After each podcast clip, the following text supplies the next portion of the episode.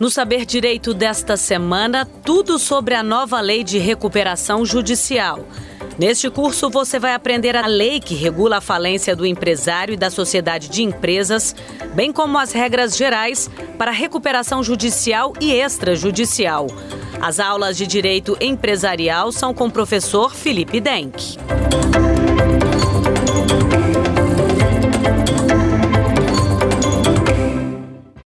Olá pessoal, dando continuidade à nossa série de aulas sobre recuperação judicial, que é uma matéria do direito empresarial. Nós estamos entrando agora na fase final nossa quinta e última aula. Nessa aula, nós vamos fazer uma recapitulação do que foi falado nas quatro aulas anteriores. Vamos trazer algumas outras informações que ainda não foi mencionada nas últimas aulas. Eu vou fazer a apresentação de, uma, de algumas referências bibliográficas.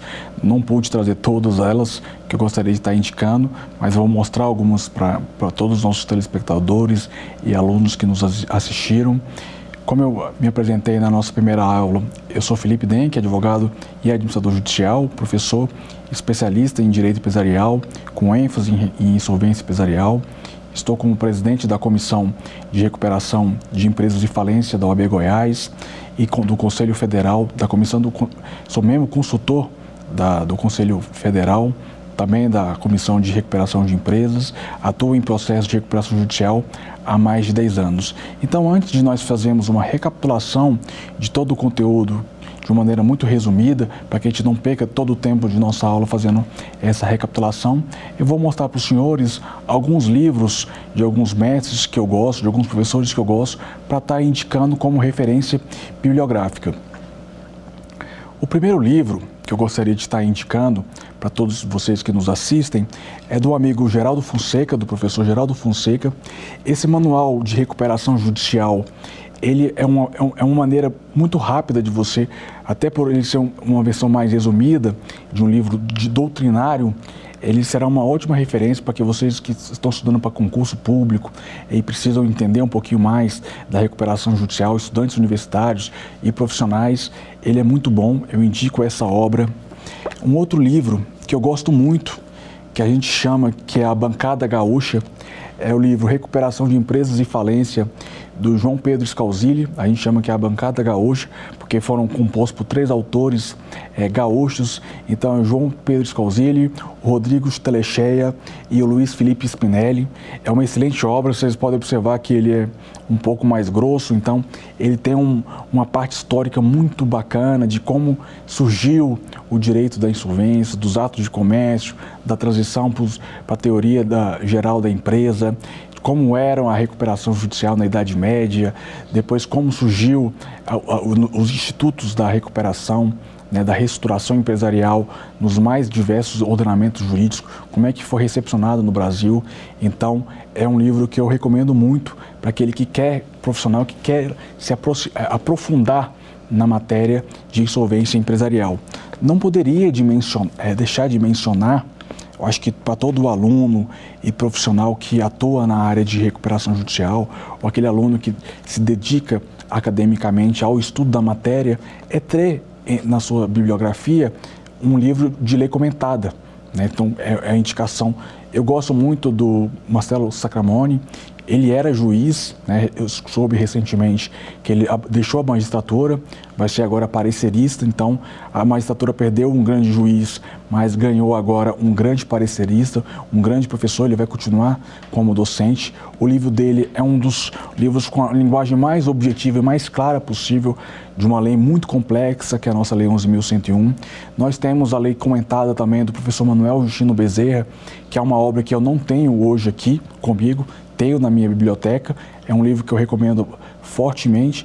E para estudantes de direito, nós também temos a doutrina do Marlon Tomazetti, que é um procurador aqui do, do Distrito Federal, que é uma excelente obra, mas eu trouxe para os senhores essas três obras como referência.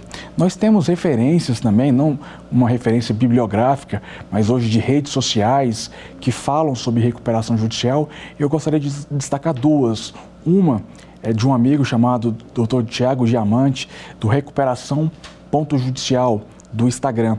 É uma página onde ele traz um humor né, muito um humor inteligente, né, com algumas piadas que envolvem processos de insolvência. Acho que somente quem entende de insolvência ri daquela, da, das piadas, porque realmente é um humor inteligente. A pessoa precisa entender de processos de recuperação judicial e falência para estar tá acompanhando a página dele, para estar tá rindo daquelas piadas, que, que é um humor muito inteligente. Então, recuperação ponto judicial do amigo Tiago Diamante de Porto Alegre. Também gostaria de indicar a página de uma amiga, professora Maria Fabiana Santana, o RJ na prática. A Maria Fabiana é uma professora com uma, uma formidável é, é, graduação, com uma, uma formidável é, formação acadêmica. Ela é professora já substituta na USP, é professora da Pontifícia Universidade Católica de São Paulo, que é um dos melhores, que hoje tem um dos melhores cursos é, de recuperação judicial, programa de pós é, especialização em recuperação judicial, é, que é o RJ na prática. Então, são duas páginas que eu gostaria de indicar, além das referências bibliográficas, essas páginas para os senhores estarem acompanhando, que ela está sempre trazendo atualizações, né, o que, que, tá, que tem de mais atual em recuperação judicial, os novos processos de recuperação judicial, novas jurisprudências de recuperação judicial, o próprio portal do Superior Tribunal de Justiça, o STJ, é obrigatório para quem faz o estudo da recuperação judicial. Né? Todos nós sabemos que, em matéria infraconstitucional, o nosso Tribunal Superior é o STJ. Né? Raramente, ou pouquíssimos casos, é, matérias que envolvem é, insolvência empresarial chegam ao Supremo Tribunal Federal, o nosso STF. Então é importante a todos que nos assistem acompanhar a construção jurisprudencial através de acompanhamento das notícias no site do Superior Tribunal de Justiça. E por fim, eu recomendo a, a minha própria página do Instagram, que é Felipe Denk, arroba Felipe Denk, do Instagram. Eu estou sempre compartilhando novidades, cursos que eu dou nessa área de recuperação de, de, empresas, de falência, insolvência empresarial, palestras, eventos que nós, de instituições que nós fazemos parte, que nós estamos sempre divulgando, os trabalhos feitos à frente das comissões.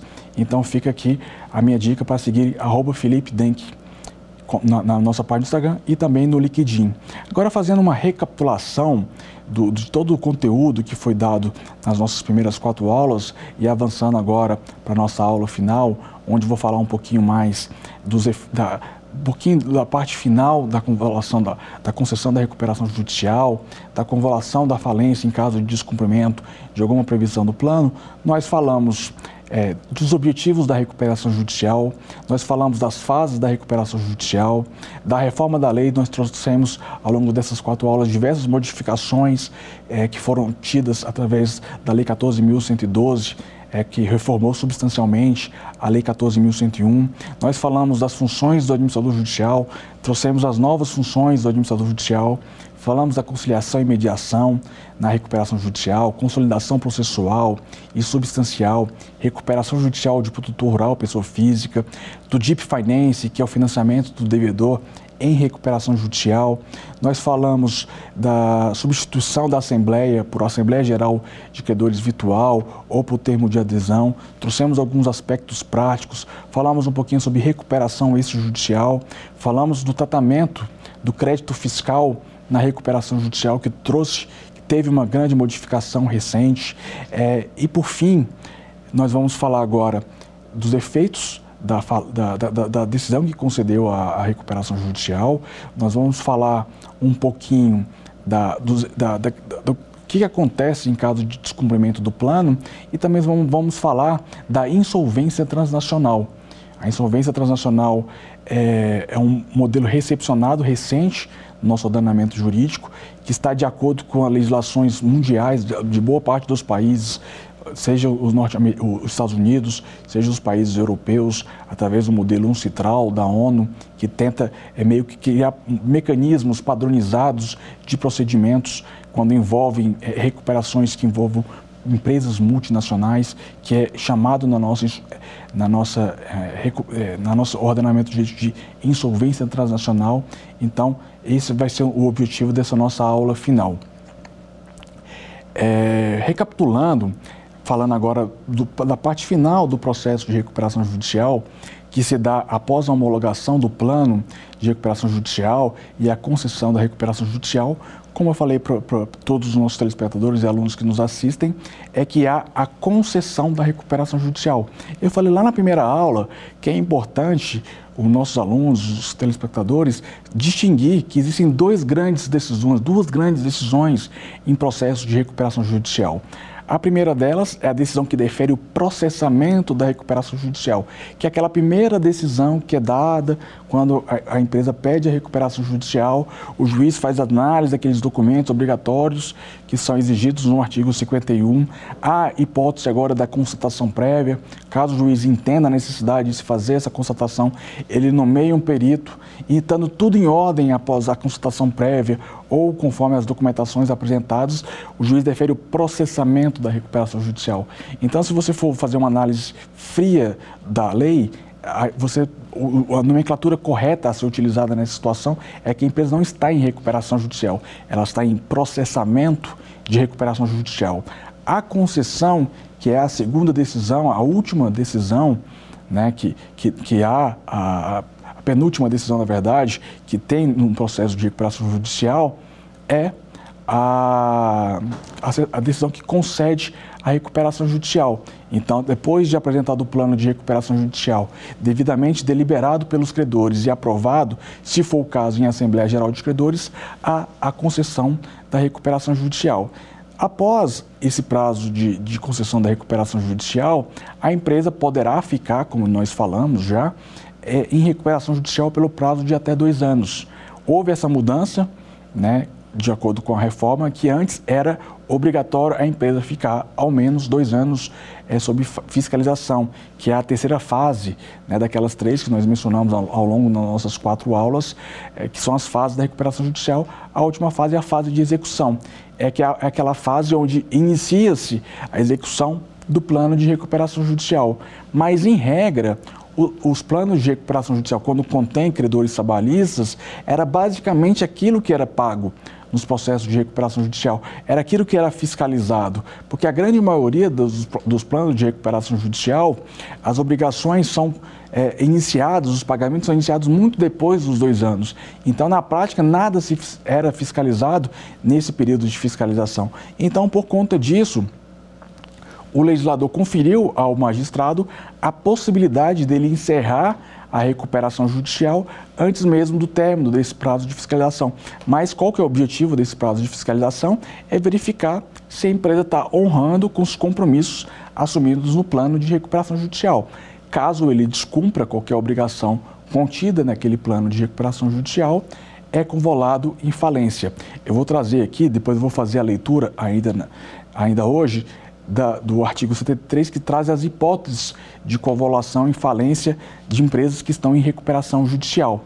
Após é, é, cumpridas as obrigações previstas nos primeiros dois anos, a, o juiz vai decretar o encerramento da recuperação judicial, que seria a última decisão em um processo de recuperação judicial. Eu falei na, na, segunda aula sobre o encerramento da recuperação judicial, mas o encerramento é basicamente funciona da seguinte maneira: juiz, constatado o transcurso do prazo de dois anos, ele determina o encerramento das obrigações, o administrador judicial vai receber as verbas remanescentes, pode ser que no parcelamento de sua remuneração algum valor ficou em aberto para receber, então ele receberá esse valor final no encerramento da recuperação judicial. Ele faz um relatório do encerramento, onde ele vai mencionar como é que ficou a execução do plano nesse prazo de dois anos. E também é importante mencionar que nessa, nessa sentença de encerramento, você cria, através dessa sentença de encerramento, um título executivo judicial. O que quer dizer com isso? No caso de descumprimento do plano no prazo de dois anos, a penalidade é a convolução em falência. Mas caso haja o descumprimento de alguma obrigação contida no plano, não há mais o que se falar em convolução em falência após o término do prazo de suspensão. Na verdade, o credor tem um título executivo judicial e, em caso de descumprimento, ele pode utilizar os meios adequados para perseguir aquele crédito, seja através de uma ação executiva, seja através de um próprio pedido de falência, a depender das características daquele, do valor do crédito que aquele credor tenha. Então, são alguns dos meios. Já no caso do descumprimento é, do plano né, dentro do prazo de fiscalização, desconstitui aquelas, aquela, aquele, aquela nova ação que nós falamos na aula anterior. Então, quando se há a concessão da recuperação judicial, há a inovação dos créditos. Né? Então, aquela, aquele crédito anterior, após a aprovação do plano de concessão da recuperação judicial, altera-se para a nova condição prevista no plano, é o que a gente chama de inovação na recuperação judicial, totalmente diferente da inovação prevista no Código Civil. Mas, se houver o descumprimento, além da convolução e falência, retroage todas as garantias anteriores. Então, vamos citar um exemplo de uma, de uma empresa que aplicou uma carência de dois anos, com parcelamento de 100, 100, 100 parcelas, né, com deságio de 30%. A partir do momento que ele descumpre o plano no prazo de fiscalização, volta o 100% daquele crédito que ele tinha a receber. Então, aquele 100% do crédito será habilitado no processo falimentar. Como a gente mencionou, na, aula, na nossa quarta aula, a fase de verificação de créditos, tanto da falência quanto da recuperação judicial, é muito parecida. Então, no caso da recuperação judicial convolada em falência, ao invés do devedor apresentar aquela primeira lista de credores, a própria lista que já é prevista na recuperação judicial é utilizada como primeira lista para ser publicado o edital da decretação da falência, conforme o artigo 99. Então, essa é a diferenciação do descumprimento do plano dentro da fase de execução e o descumprimento do plano em caso de encerramento. Agora eu vou fazer a leitura para vocês do dispositivo número 73 da nossa Lei 11.101, que fala das hipóteses de decretação da falência da empresa que está em recuperação judicial. Artigo 73. Hoje decretará a falência durante o processo de recuperação judicial quando? Primeiro, por deliberação da Assembleia Geral de Credores, na forma do artigo 42 dessa lei. Segundo, pela não apresentação pelo devedor do plano de recuperação judicial do artigo 53, ou seja, se a empresa não apresentar o plano dentro do prazo de 60 dias, será caso de convolução em falência. Hipótese 3, quando não aplicado o dispositivo do parágrafo 4 e 5 do artigo 56 dessa lei, ou rejeitado o plano de recuperação judicial proposto pelos credores. Ou seja, foi apresentado o plano de recuperação judicial no prazo e foi rejeitado, ou foi rejeitado é, o plano apresentado pelo devedor, foi apresentado o plano de recuperação dos credores e também foi rejeitado pelos os planos de credores. Então, são hipóteses né, de convolução da recuperação judicial e falência. Quarto, por descumprimento de qualquer obrigação assumida pelo plano de recuperação judicial, como a gente vem tratando em todas as aulas, o descumprimento da, do plano de recuperação judicial no prazo de fiscalização é convolução e falência. Cinco, por descumprimento dos parcelamentos do crédito tributário. Então, isso é uma novidade, é um dispositivo que foi incluído agora com a reforma. Esse inciso 5, que fala sobre o descumprimento do parcelamento, poderá acarretar a falência da empresa em recuperação judicial. 6 quando identificado o esvaziamento patrimonial do devedor que implique liquidação substancial da empresa, em prejuízo de credores não sujeitos à recuperação judicial, inclusive as fazendas públicas. Então, quando o juiz ou qualquer credor ou o próprio administrador judicial verificar que a empresa está fazendo atos de diminuição do patrimônio que acaba prejudicando, seja a fazenda pública, seja os credores não concursais, também é hipótese de convolução da recuperação judicial em falência. O artigo 94 da nossa Lei 11.101, que, que traz hipóteses ampliativas de convolução em falência.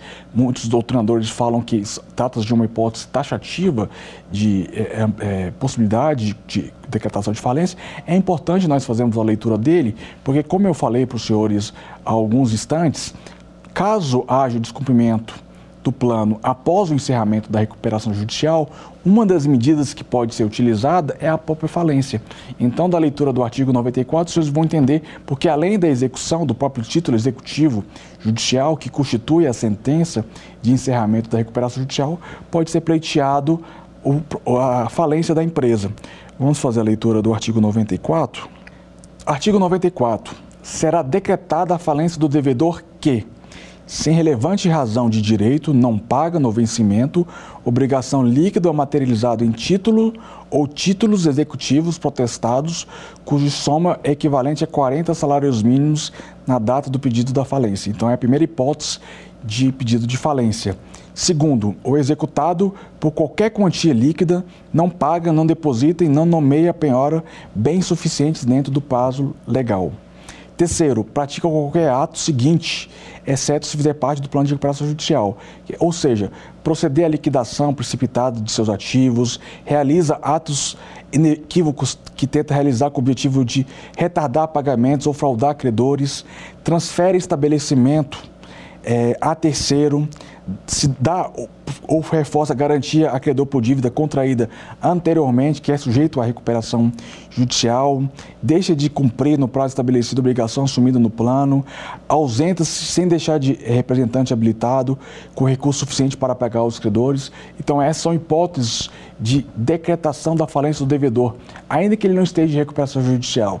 Então, aquele credor que tiver um título executivo judicial, que é a sentença de encerramento, né? mais o plano de recuperação judicial pode propor a, falência do devedor com base no inciso primeiro. Né? Basta não necessário requerer o protesto por fins falimentares para fazer uso do processo falimentar para receber aquele crédito que foi alterado né, no processo de recuperação judicial. Antes de falar da falência transnacional, eu vou fazer a leitura aqui de alguns dispositivos que ao longo da nossa aula, de algumas alterações que ao longo de nossa aula nós não fizemos, né? mas que eu acho que é importante, pelo tempo que nós temos ainda de aula, poder compartilhar essas alterações. Então, os alunos que estão nos assistindo, os telespectadores que estão nos assistindo, estarão atualizados conforme a nova lei de falência 11.101, que entrou em vigor agora, no, entrou em vigor no dia 23 de janeiro do corrente ano.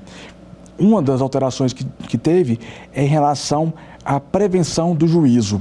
A distribuição do pedido de homologação de plano de recuperação extrajudicial também passará a prevenir a competência do juízo para qualquer outro de pedido de falência, recuperação judicial ou de homologação de recuperação judicial relativo ao mesmo devedor. Artigo 6 parágrafo 8 E o que isso, esse dispositivo, o que, que é essa, diz respeito a essa prevenção do juízo? Caso o, devedor peça recuperação extrajudicial, assim já acontecia quando havia pedidos de falência ou havia outros pedidos de recuperação judicial, aquele juízo se torna prevento. Então, antigamente, antes da reforma, se houvesse um pedido de recuperação judicial, uma das defesas é, que você pode fazer para evitar a falência, a própria apresentação da recuperação judicial, o juízo prevento era o juízo falimentar. Agora, o juízo é prevento também caso haja um pedido de recuperação extrajudicial, que foi levado à homologação na justiça. Então, houve a recuperação judicial, qualquer outra recuperação extrajudicial é no mesmo juízo, ou a recuperação judicial é no juízo onde houve o pedido de recuperação extrajudicial. Outra alteração que nós tivemos foi da convenção de arbitragem, o que, que ele fala sobre isso? A necessidade de respeito à convenção de arbitragem pela recuperanda ou pela falida, representada pelo administrador judicial. Artigo 6 parágrafo é, 9 Ou seja, qualquer cláusula de convenção em arbitragem vai ter que ser respeitada pelo administrador judicial. Ela não vai poder ser rejeitada pelo administrador judicial. Então, vamos pensar em, uma, em um conflito onde foi dirimido para uma convenção de arbitragem, para uma câmara de arbitragem. Então, esse conflito vai ser é, recepcionado na, na recuperação judicial. Pode ser, por exemplo, que haja uma rescisão contratual, alguma situação onde foi, foi pleiteado uma perda de danos de um descumprimento de uma cláusula contratual. Após ser apurado aquele valor do crédito naquela ação arbitral, essa, esse crédito vai ser habilitado normalmente num processo de recuperação judicial. Não poderá ser rejeitada pelo administrador judicial. Uma alteração que eu também reputo muito importante, trazida pela reforma da lei, é a distribuição de lucros ou dividendos. O que, que diz esse dispositivo? Será vedado ao devedor, até a aprovação do plano de recuperação judicial, distribuir lucros ou dividendos a sócios ou acionistas. Artigo 6, 6 é A. Isso é muito óbvio, né? Todos que nos assistem. Imagine os senhores uma empresa passar por uma dificuldade financeira, pedir a recuperação judicial e, enquanto está em recuperação judicial, está distribuindo lucros e dividendos. Né? Enquanto vai ser apresentado um plano de recuperação judicial que vai prever, na grande maioria das vezes, deságio, parcelamento, carência. Então, não é, não é coerente é, fazer a distribuição de lucros e dividendos é, para seus sócios e acionistas, enquanto a empresa não teve o seu plano de recuperação judicial aprovado. Né? Então, acho que foi uma medida muito importante feita pelo, pela, pela, pelo legislador. Eu já falei sobre a, a sessão de crédito, que mantém as mesmas condições. Aqui no, no meu roteiro também tem, falando sobre isso. É, as novas funções do administrador judicial também nós falamos que foi incluído mais atribuições do administrador judicial, aumentando ainda mais né, a, a sua, é, sua função dentro de um processo de recuperação judicial. Eu acho que é importante nós relembrarmos um pouquinho que a gente chama de recuperação do não empresário. Né? A recuperação do não empresário nada mais, nada menos do que é é uma ampliação de interpretação do artigo 2 né, do, e do artigo 1 que falam de hipóteses de cabimento da lei. A lei 11 mil, é, o artigo 1 da lei 11.101 fala que a, a lei 11.101 se aplica-se ao empresário sociedade empresária. Mas o que tem nós observado, vários doutrinadores de alto renome, como por exemplo o professor Cássio Cavalli, o professor Manuel Justino Bezerra, o professor Sérgio Campinho, tem defendido a ampliação da utilização da recuperação judicial, não só por aqueles é, entidades previstas na lei 11.101, mas que nós chamamos de agentes econômicos. O que eles defendem que ainda que aquele é, entidade não seja caracterizado exatamente como empresário, mas ele exerce uma atividade econômica importante. Muitas vezes, uma atividade econômica organizada com quase todas as características de uma empresa. Então, ele deveria fazer uso, poder ter direito a fazer uso da recuperação judicial. É, nesse sentido, foi concedido a recuperação judicial da Unimed é, Manaus, da Unimed de Petrópolis. Nós tivemos, é, um ano passado, a recuperação da Cândido Mendes. Este ano, nós tivemos a recuperação do Instituto Metodista de Ensino. Nós tivemos também já a recuperação judicial, há dois anos atrás, deferido o processamento da UBRA. Mas é importante destacar sobre esse aspecto que todas essas decisões que deferiram foram em relação ao processamento da recuperação judicial. Nenhuma delas teve concedida a recuperação judicial, porque, na verdade, isso vai depender de uma construção jurisprudencial. Na tramitação do projeto de lei 4458, que culminou na Lei 14.112, tentou-se aumentar essa ampliação para que os agentes econômicos pudessem fazer uso da recuperação judicial, foi barrada por, pelo legislador, então manteve ainda essa situação. O que o, foi o excepcionado, é previsto taxativamente na lei, é a possibilidade do produtor rural, pessoa física, fazer uso da recuperação judicial e, a e os planos de saúde quando é formado por cooperativa médica. Então, positivado em nossa legislação, nós só temos duas exceções, que é o produtor rural e as, o plano de saúde é, por cooperativa médica. No caso do produto rural, tem uma excepcionalidade da regra, como nós falamos, é requisito no artigo 48 para se fazer uso da recuperação judicial ter o exercício de atividade por mais de dois anos. Esse exercício é comprovado pelo empresário comum através da sua certidão de inscrição na junta comercial. Então, a partir do momento que você tem mais de dois anos de inscrição na junta comercial, você já comprovou o lapso temporal para se fazer uso da recuperação judicial.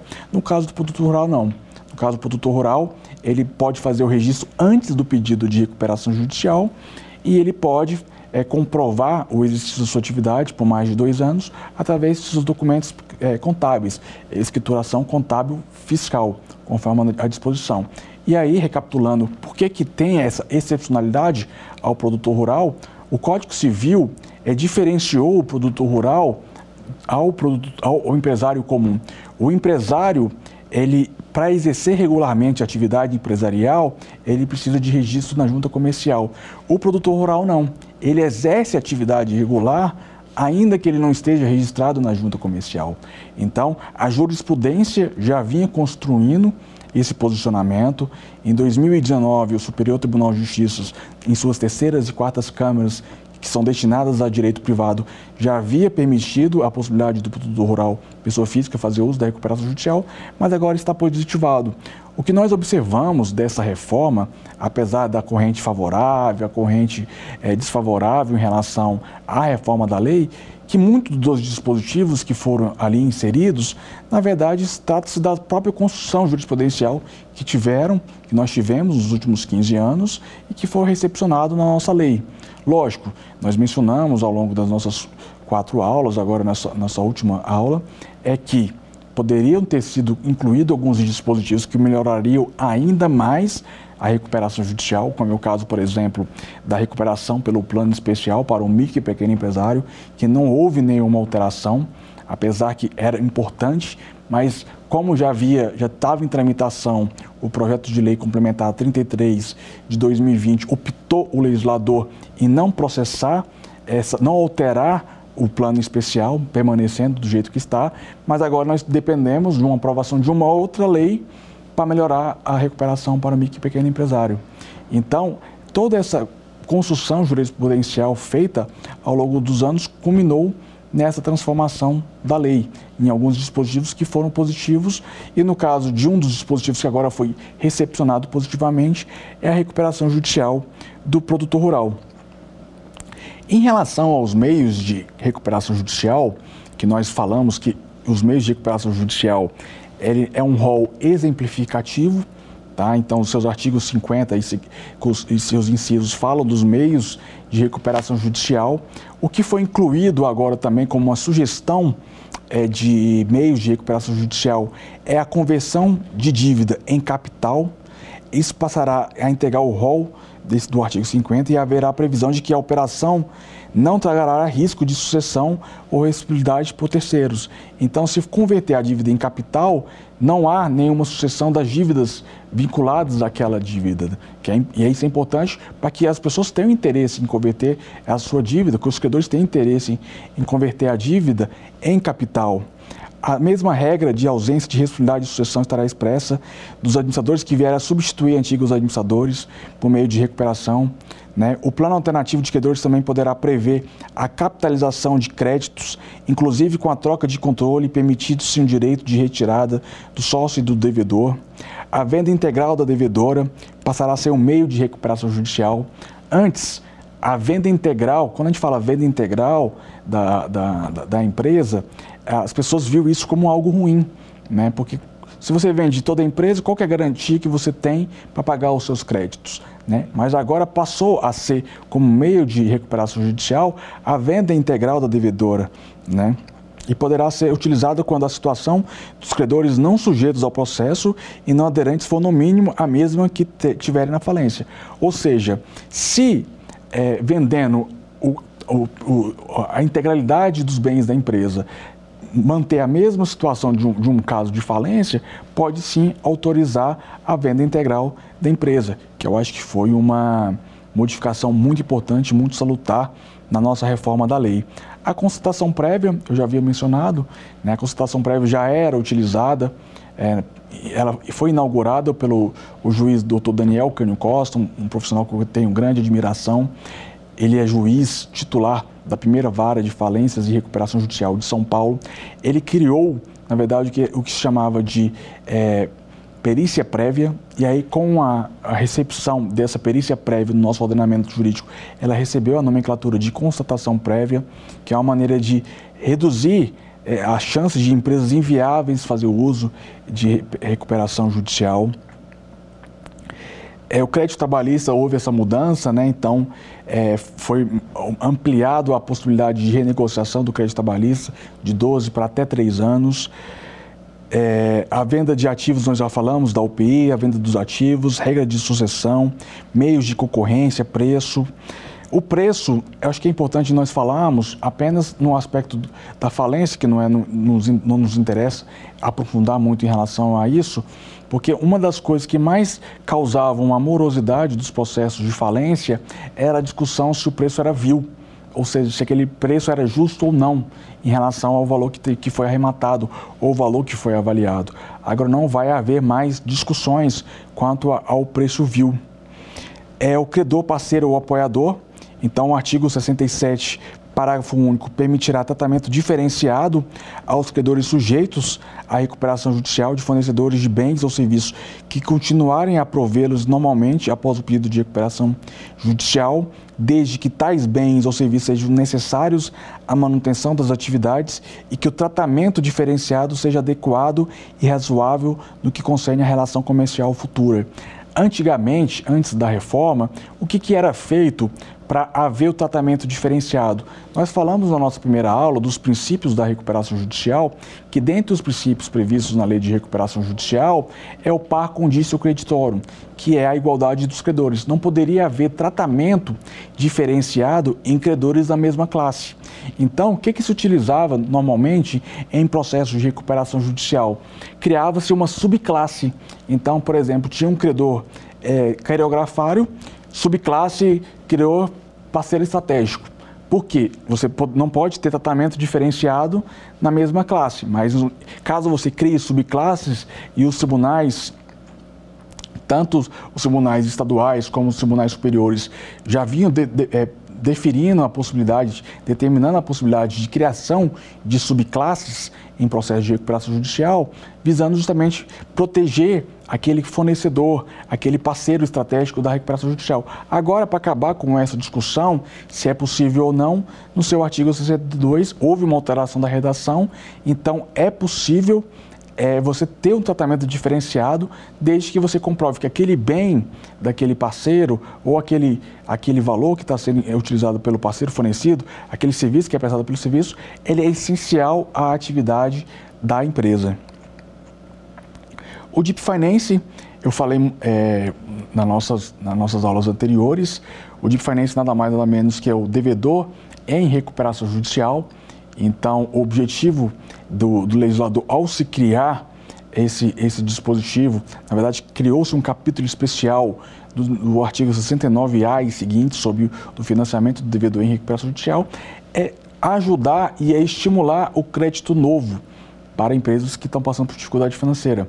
Nós sabemos que uma das grandes dificuldades que a empresa passa quando ela está em crise para pedir a recuperação judicial é uma crise de caixa, é uma crise de fluxo de caixa. Ela não tem dinheiro para honrar com seus compromissos a médio, curto e longo prazo. Então, através desses estímulos criados na legislação, o credor poderá fomentar a atividade do devedor e ter uma superioridade em caso de convolução e falência. Então, quais, quais são as garantias, quais foram os estímulos dados no, no Deep Finance. Primeiro, é, você pode usar uma garantia de um bem já dado, em garantia. Então, por exemplo, você deu uma máquina em garantia numa operação, você pode dar essa mesma máquina em garantia para uma outra operação. Então, vai ter uma dupla garantia, né, na, tem duas garantias né, daquele, vinculadas daquele bem. É, uma segunda é, é, melhoria né, que se deu, um benefício que se deu em caso de convolução e falência, vai ter uma superioridade. Então, dentro do crédito extra-concursal, quando você tiver a aula sobre falência, vocês vão observar que na, na, na falência existem os créditos concursais e os créditos extra-concursais. Os, nos casos, no caso dos extra-concursais, o crédito do Deep Finance, do financiamento do devedor e recuperação judicial, ele é o primeiro a receber dentro do extra-concursal. O extra-concursal ele recebe antes dos concursais num processo de falência. Então, por isso que nós chamamos de uma super prioridade. Outra situação é, é interessante que caso seja deferido aquele crédito, é, nenhuma alteração judicial poderá mudar a, a, a classificação daquele crédito. Então, se o, o credor né, se o financiador colocar dinheiro na empresa e venha a ser discutido se aquele dinheiro era devido ou não era devido, se era necessário ou não era necessário, nenhuma dessas discussões poderá alterar a natureza do crédito. Então, ele vai ser um crédito sempre de natureza extraconcursal com superioridade. Então, foi um, muitos legisladores, legisladores não, muitos doutrinadores e professores, né, operadores do direito, têm criticado que acho que foi tímido essa mudança que, na, que não acho que vai haver um, um grande estímulo né, de pessoas interessadas em colocar dinheiro numa empresa que já está passando por dificuldade financeira, mas o que nós estamos vendo na prática, principalmente nesses primeiros meses do ano, é que aumentou casos de empresas que têm obtido esse crédito né, é, novo para fomentar as suas atividades. Então, é, lógico, nós estamos falando de uma reforma muito recente, né, nós estamos falando aí de seis meses de reforma da, dessa nossa lei. Então, ao, ao, ao longo dos próximos é, meses, ao longo dos próximos anos, nós vamos saber de fato né, se esse, esse capítulo do financiador do, do devedor em recuperação judicial realmente foi importante ou não. Nós já falamos sobre a possibilidade do fisco né, requerer a recuperação judicial da devedora, o encerramento da recuperação judicial. Então, não é necessário mais, nós falamos que não é necessário mais esperar os dois anos, né? mas vai ser no máximo dois anos esse período de fiscalização. Então, o juiz pode fazer o encerramento da recuperação judicial antes desses dois anos. É... Agora, vamos falar um pouquinho, é, antes de passar para nossas considerações finais da nossa aula, um pouquinho sobre a insolvência é, transnacional. Agora, pra, caminhamos para a parte final da nossa aula número 5, né, de uma série de cinco aulas sobre recuperação judicial, nós vamos falar sobre a crise da empresa transnacional. Né, nós vivemos é, num mundo globalizado e cada vez mais é, normas que regem como é que vai ser a cooperação entre estados, né, países diferentes, em processos que envolvem empresas multinacionais, se tornou importante. O Brasil, ele, a partir do momento que fez a reforma da Lei 11.101, através da, da nova Lei 14.112, criou um capítulo especial da recuperação é, da insolvência transnacional, da, da, falência da empresa transfronteiriça, né, que são os artigos 167A e seguintes, e o que, que estabelece, né, qual que é o intuito dessa insolvência transnacional. Né? Ela introduziu a Lei 14.112 um extenso capítulo sobre a insolvência da empresa transnacional, de modo a suprir uma lacuna existente. A nossa legislação, diferentemente da norte-americana, diferente dos de de diversos países europeus, não tinha uma previsão é, de como funcionaria essa, essa a criação, né, essa cooperação desses agentes né, no, no meio internacional. Né? Então, o, o, texto inovou ao criar regras para a insolvência transfronteiriça, no molde da, da Lei Uncitral, adotada pelos Estados Unidos e por países europeus. europeus. Tais normas reduzem a chance de fraude inter, internacional contra credores, bem como protegem o interesse de credores nacionais diante de credores estrangeiros. A lei regula a falência e a recuperação judicial de empresa em negócios transnacionais, disciplinando itens como reconhecimento dos processos estrangeiros, a colaboração entre juízes, a troca de informações, o tratamento dado no Brasil a credores estrangeiros, entre outros. Foi fixado a competência do local do principal estabelecimento do devedor no Brasil, para o reconhecimento do processo estrangeiro e para a cooperação da autoridade estrangeira. Haverá autorização expressa para que o devedor e o administrador judicial possam atuar em outros países, independente de decisão judicial, desde que providências sejam admitidas no país de trâmite de processos estrangeiros. Então, a, houve uma modernização nesse aspecto, foi uma reforma que foi importante.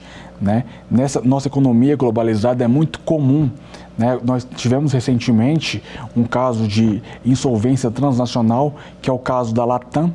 A Latam está em recuperação judicial é, nos Estados Unidos.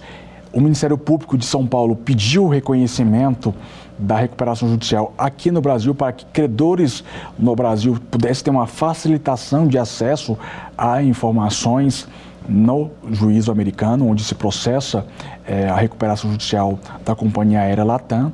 Inicialmente foi indeferido pelo juiz né, de São Paulo, que analisou esse pedido de é, insolvência transnacional em relação ao caso Latam e ficou do Ministério Público recorrer da decisão. Ainda não tivemos notícias recentes de como ficou esse caso, mas cada vez mais comum, né, de empresas que às vezes tem uma grande, principalmente, por exemplo, as empresas montadoras né, as, as, as de, de, veículos.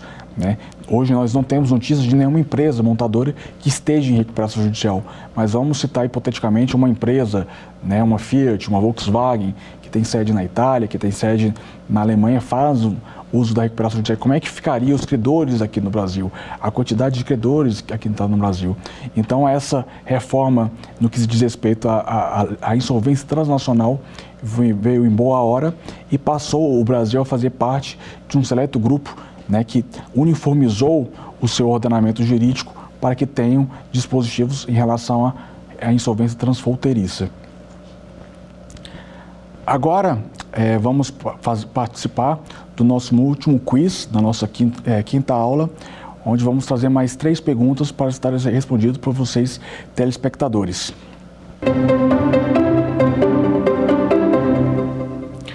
Sobre o plano de recuperação judicial, marque a opção correta. A. Deverá ser apresentado no prazo de 30 dias. Letra B.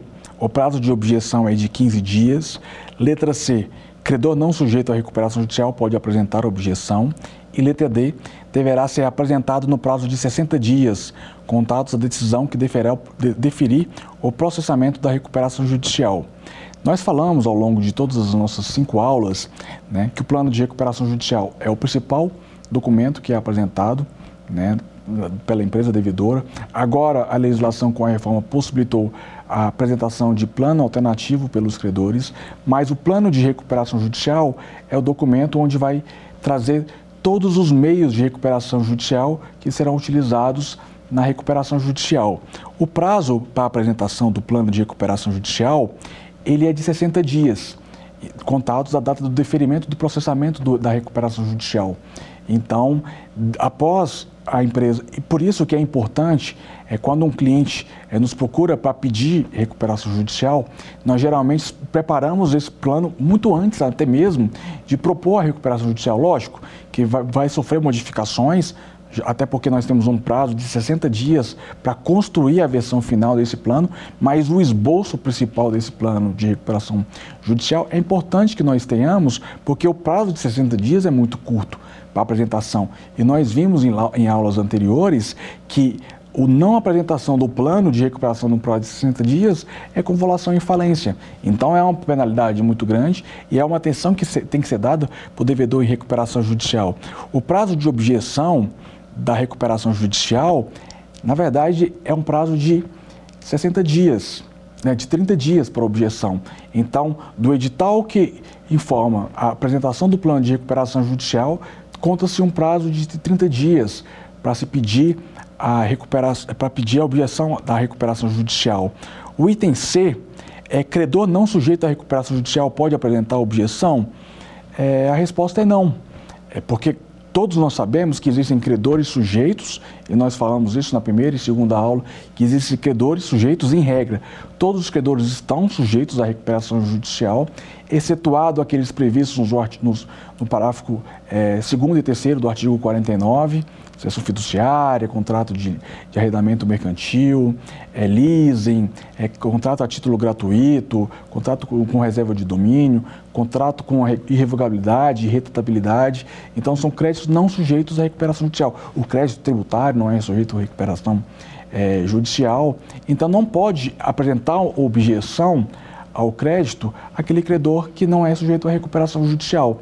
Então, agora, é, vocês sabem a resposta correta? A resposta correta seria a letra D. A letra D é, deverá ser apresentada no prazo de 60 dias, contatos da decisão que deferiu o processamento da recuperação judicial.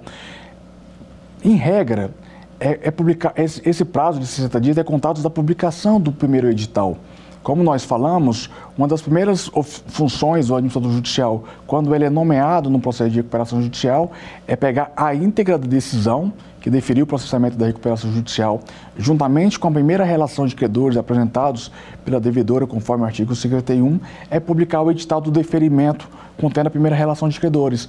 Então, a partir daí, conta-se o prazo para apresentação do plano de recuperação judicial, que é de 60 dias. Então, a resposta correta para a nossa primeira pergunta do, do, do quiz seria a resposta letra D.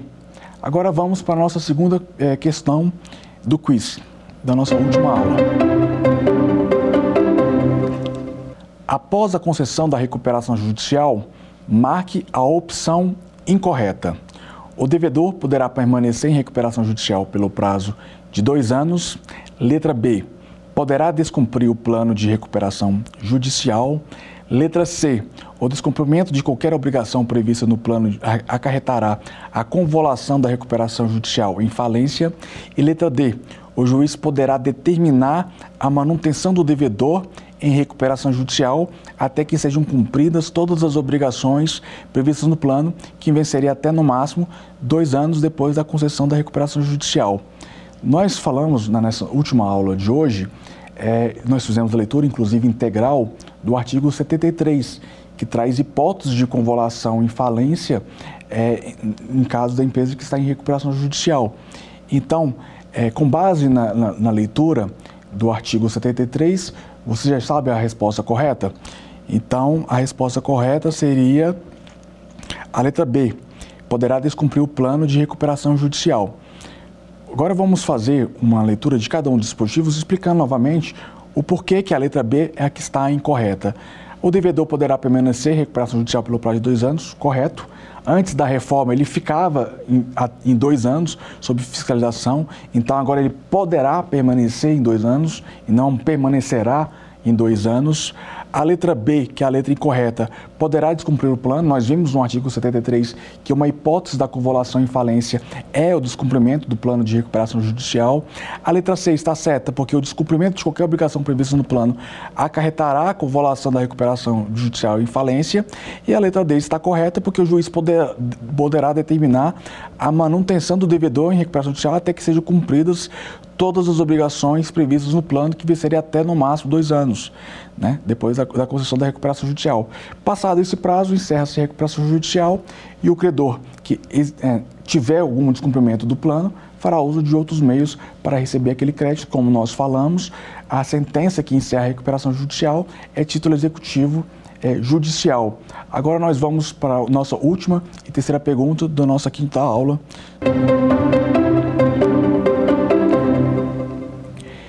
São hipóteses de convolução de recuperação judicial em falência, exceto A. Por descumprimento de qualquer obrigação assumida no plano de recuperação judicial. B. Pela não apresentação pelo devedor do plano de recuperação no prazo. C. Por deliberação da Assembleia Geral de Credores. E letra D. Pelo não pagamento do crédito extraconcursal. Esse dispositivo também está vinculado ao dispositivo 73, essa pergunta está vinculada ao dispositivo 73 e o artigo 94, que nós fizemos a leitura é dessa aula. Então, com base nessa, nessa leitura desses dois dispositivos, você já sabe qual que é a resposta correta. Seria a letra D, pelo não pagamento do crédito extraconcursal. É, vamos fazer a leitura de todos os dispositivos para podermos assimilar bem é, todo é, é, o conteúdo referente a essa pergunta. E nós falamos exaustivamente ao longo de toda a nossa aula que descumprimento de qualquer obrigação assumida no plano é hipótese de convolução em falência. Então a letra A está certo. O B é pela não apresentação do devedor no, no, na apresentação do plano no prazo, que é aquele prazo de 60 dias que foi da pergunta anterior. Né? A letra C, por deliberação da Assembleia Geral de Credores, então, apresentado o plano, havendo objeção, sendo convocada a Assembleia Geral de Credores, havendo a rejeição por parte dos credores e não sendo hipóteses do Crown Down, do artigo 58, é convolução em falência. E a letra D, por mais absurda que possa ser, o não pagamento de crédito extraconcursal não é sujeito à falência na minha opinião, deveria ser, inclusive deveria ser ter sido absorvido na, na, na, reforma que crédito não pagamento de questa essa concursal é hipótese de convolução e falência, porque imagine os senhores, no seguinte caso, a empresa não está pagando nem o crédito essa concursal, imagine quando chegar na fase de execução de plano. Então, ela não vai pagar aquelas obrigações contidas no plano. Mas como o rol de hipótese de convolução em falência é taxativo, então o descumprimento de, recupera... de pagamento do crédito extraconcursal não é hipótese de convolução em falência. Lógico, é, existem mecanismos, né? inclusive a empresa em recuperação judicial que não paga é, é, o crédito extraconcursal, você pode entrar com execução, porque o crédito extraconcursal não se suspende, ainda que esteja naquele prazo de blindagem do stay period. Você pode pedir falência se estiver dentro dos requisitos do artigo 94, mas você não pode pedir a convolução da recuperação judicial em falência. Você pode pedir entrar com outro processo para pedir a, a, a, decretação da falência daquela empresa. Então, nós encerramos aqui a nossa última pergunta é, do quiz. É, na nossa última aula de hoje, ao longo das, desses cinco encontros que nós tivemos, nós é, fizemos um apanhado geral da lei desde o momento em que a, a empresa está se preparando, o devedor está se preparando para pedir a recuperação judicial, é, depois de toda a documentação organizada, como é que ela escolhe o foro competente, qual que é o local do principal estabelecimento, quais são os requisitos para se pedir recuperação judicial. Nós mostramos a importância do processo de recuperação judicial para o nosso ordenamento jurídico, para o direito da empresa em crise que foi recepcionado em nosso, nossa legislação a partir da entrada em vigor da nossa Lei 11.101 em 2005, em setembro de 2005 é, nós demonstramos ao longo de todas as cinco aulas o, quais são os órgãos da recuperação judicial, o administrador judicial, as funções do administrador judicial, do comitê de credores, a da Assembleia Geral de Credores, o como se faz a verificação de crédito, como é que se, quais são as fases do processo de recuperação judicial. Nós falamos do que acontece em caso de concessão, do que, que não acontece em caso de rejeição do plano de recuperação judicial. Enfim, essa matéria é uma é, é de uma suma importância para o nosso direito e, em especial, para o direito empresarial, ganhou cada vez mais relevância em função da crise econômica que nós temos vivido ao longo dos últimos anos, foi agravado com a crise econômica é, e financeira causada pela pandemia. Então, é uma matéria que sofreu uma recente reforma então, ao longo das nossas, últimas, das nossas cinco aulas, nós trouxemos as principais alterações trazidas do que tem sido chamado a nova lei de recuperação judicial e falência. E, na verdade, como foi falado, não é uma nova lei, porque ela não revogou a nossa Lei 11.101, mas em razão da sua extensão né, dessa alteração substancial que nós tivemos, tem sido chamado carinhosamente da nova lei de recuperação judicial. Né? E, e por fim, nós é, finalizamos com a insolvência transnacional, né, que fala tanto da, dos mecanismos né, que, for, que vão ser utilizados tanto em processos falimentares como recuperação judicial. Então, eu gostaria de agradecer a atenção de todos os telespectadores, de todos os alunos que nos assistiram. É, façam, é, é, tenham, quem puder ter acesso a esse material, as referências bibliográficas que eu é, apresentei no início da aula de hoje. Existem livros, cursos de, exclusivos para recuperação judicial, fazer uso de uma lei comentada que, que de um autor que seja é, mais agradável, é importante fazer a, leitura.